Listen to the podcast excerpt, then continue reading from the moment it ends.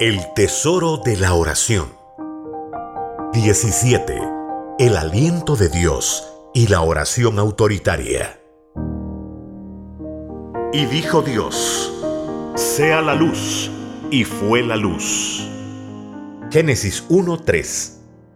La oración autoritaria o de mando es un arma poderosa y efectiva que el Señor ha puesto en nuestros labios. La oración autoritaria consiste en hablar enérgicamente la verdad mandando sobre alguna situación o cosa.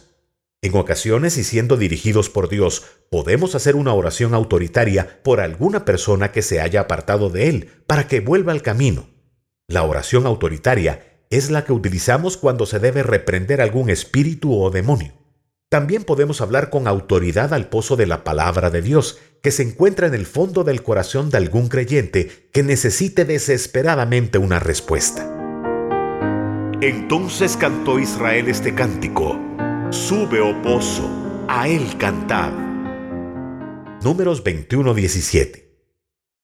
Cuando alguien que anteriormente ha conocido la palabra de Dios se está alejando del Señor y está actuando de manera contraria, nosotros desde nuestro cuarto de oración podemos hablarle autoritariamente al pozo de su corazón, para que el agua de la verdad que hay allí suba nuevamente a su conciencia y produzca arrepentimiento en la persona. Nosotros como seres humanos no tenemos ningún poder en nosotros mismos, pero cuando caminamos en unión con Jesucristo y con el Espíritu Santo, cuando hablamos la verdad en amor en nuestro corazón y con nuestros labios, nuestro aliento estará unido al suyo. El poder de su aliento respaldará nuestras palabras y las cosas sucederán para su gloria sino que siguiendo la verdad en amor, crezcamos en todo aquel que es la cabeza, esto es Cristo.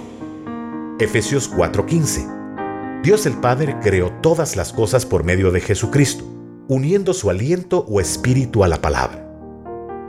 Y el Espíritu de Dios se movía sobre la faz de las aguas, y dijo Dios, sea la luz, y fue la luz.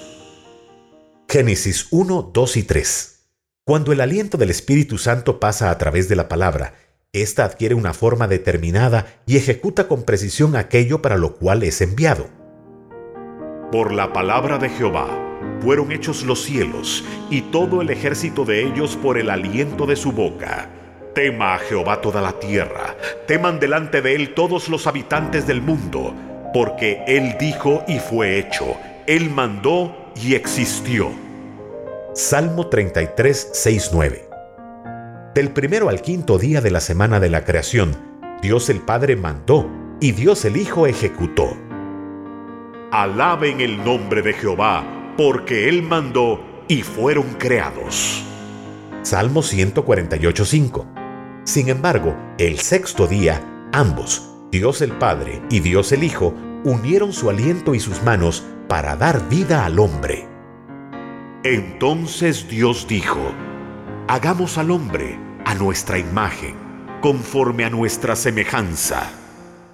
Génesis 1:26 El aliento unificado del Padre y del Hijo es lo que nos da vida.